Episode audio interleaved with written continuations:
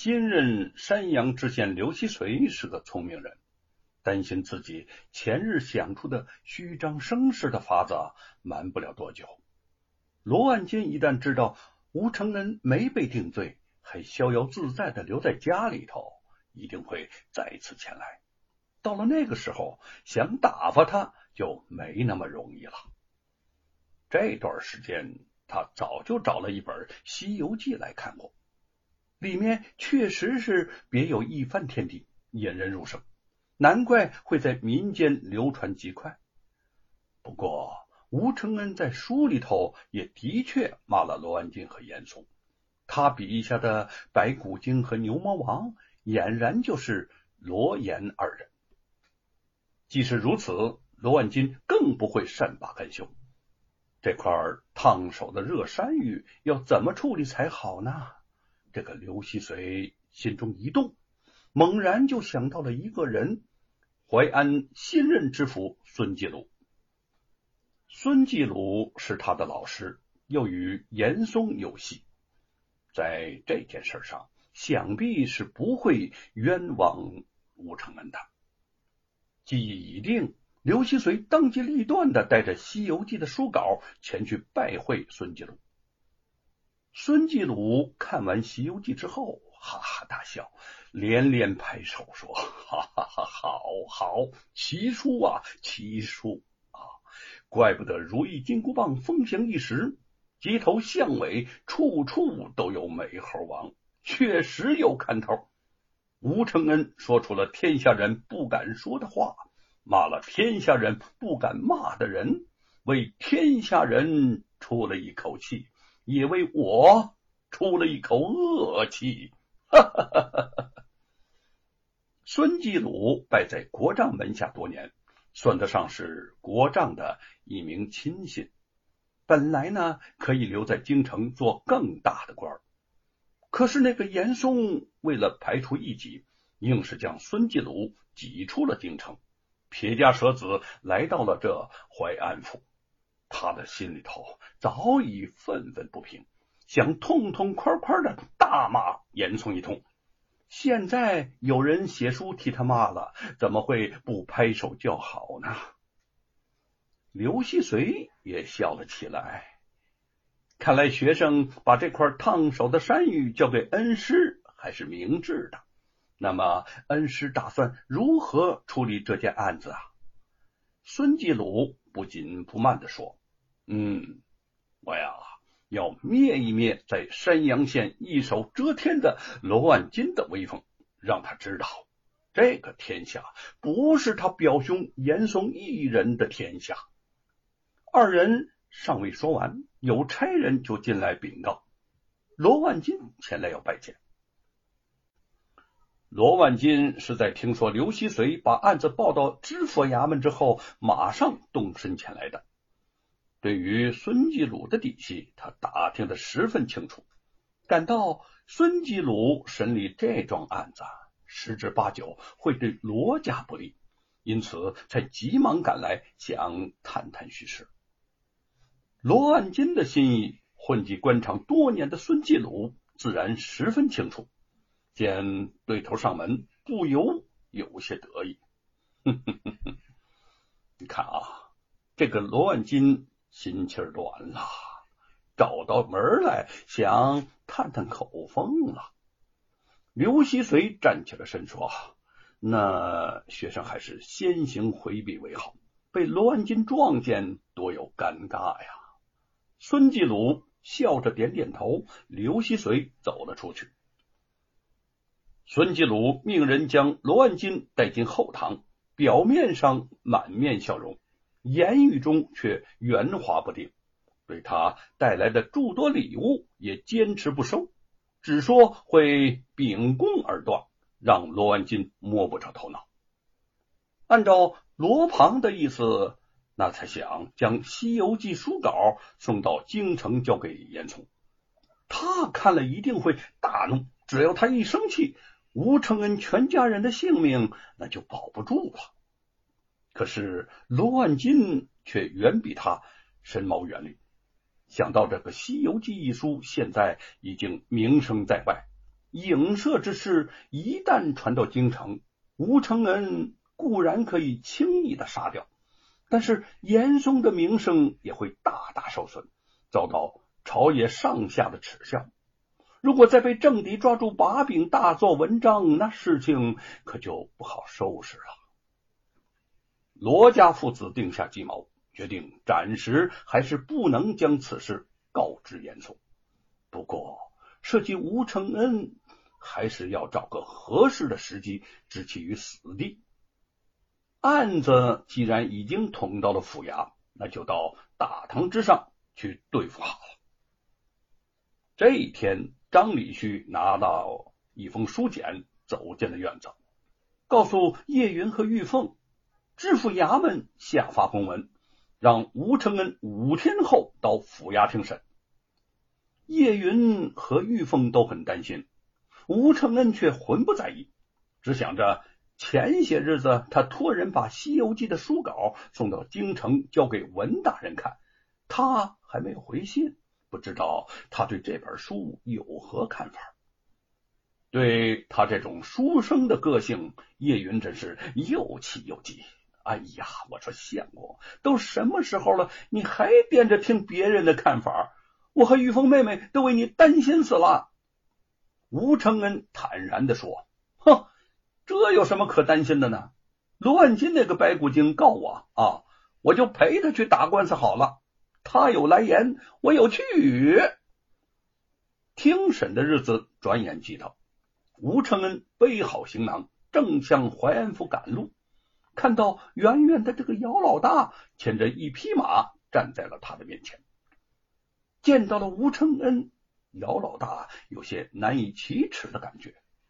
他这次来，一是为吴承恩送行，二是替白雪燕赠马给吴承恩。三是想对吴承恩抛白心意，这三件事啊，第一件最容易，第二件事呢有些为难，但最难的却是这第三件事。吴承恩见姚老大扭捏不安，心中有些好笑，拉过他的胳膊就说了：“ 姚大哥呀，你向来直爽，怎么今天说话反倒是吞吞吐吐的了？”是不是有什么事儿啊？姚老大一狠心，啪嗒那么就跺了跺脚，说：“哎呀，我索性就直接把话跟你说了吧。我呀，相中了一个女人，一个聪明漂亮的女人。”吴承恩上下打量了一下姚老大，笑着说：“哦，那男人娶妻女找主，此事自古不特殊。姚大哥比猪八戒。”还有艳福啊！姚老大苦着脸说：“你就快别开大哥的玩笑了，你不知道啊，我有苦衷啊！有什么苦衷啊？不知道老弟我能否为大哥分担一二呢？”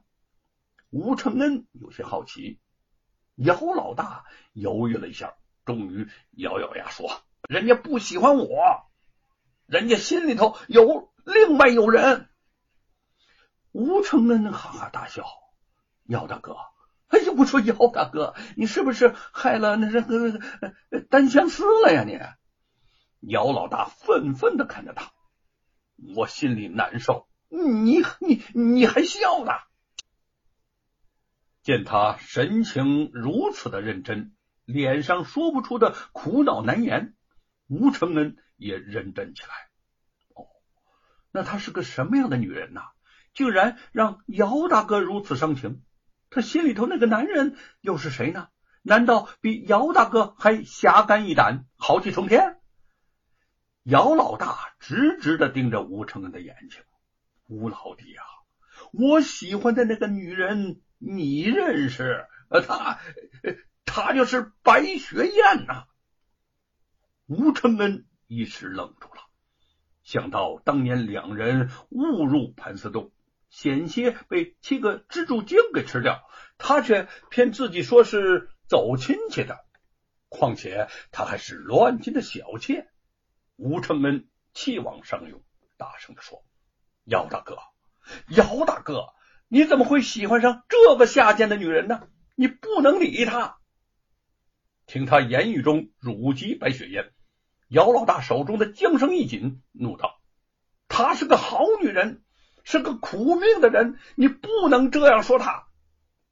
她呀，她是被逼无奈才给乱军那个恶贼做妾的。”吴承恩呵呵冷笑起来：“哼哼，喜欢撒谎的女人可不是什么好女人。姚大哥，你可不要被她的美貌给迷糊了。想到白雪燕俏丽动人，姚老大一定是被她美貌所惑，不仅对她起了一丝轻视之心。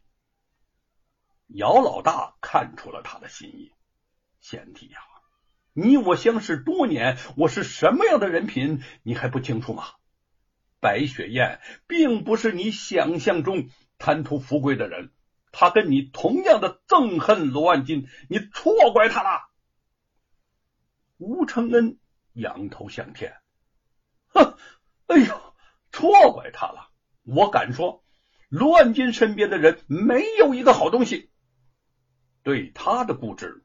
姚老大真想揪住他痛打一顿，如果不是临行前白雪燕一再的叮嘱，让他不要把他相救吴成家之事说出，他忍不住就要直斥吴承恩忘恩负义了。但是如今实情既不能讲，他只有暗中的叹息一声，恳切的说：“白雪燕的命那是真苦啊！她被人贩子拐卖给了罗万金。”又被罗万金差点活活的打死，我是无意中救了他。相处的这段时间，对他有了情。我曾经对着老天发誓，今生若娶了她，来世当牛做马，我都愿意。姚老大言辞恳切，绝非作伪。吴承恩对他知之甚深，终于渐渐的相信，但他还是不解。姚大哥一片痴心，这么好的女人，为什么就不解你的风情呢？姚老大跺着脚说：“为什么？为什么？是因为他的心里想的是别人，那个人他不是我。”吴承恩开玩笑的说：“嗯，那个人是谁？啊，那个人是谁？”姚老大挥起九齿钉耙，一耙子结果的情敌就是吗？姚老大手指着他，神情好似哭笑不得，半晌方说出话来：“还结果了他，那个人，那个人就是你。”吴承恩惊诧无比：“我？白雪燕心里想的人怎么会是我呢？姚大哥呀，你这你你你这个玩笑可是开大了。”姚老大拎起了麻将。弯腰从地上捡起了那么一根树枝，啪的一下子就给折断了。我若是有半句假话，就如同这树枝三步之外折为两截。白雪燕，她想你想的好苦啊！吴承恩连连摆手，摇头倒退：“使不得，这这这使不得呀！我可没有什么好想的，呃，还是让他和你在一起吧。”姚老大。不知如何作答，只得转过话题说：“哼，有人听说你要去府衙和罗万金打官司，特意让我来给你送马，祝你官司打赢，平安回家。”姚老大答应了白雪燕，不说出他的名字，只说是一个喜欢《西游记》的人。吴承恩道谢之后，转身上马。刚要走出，又回头郑重的对姚老大说了一句：“大哥心上的人只属于大哥，与小弟无关。”说着，猛地打马而走。姚老大望着吴承恩的背影，转身摇了摇头，叹口气。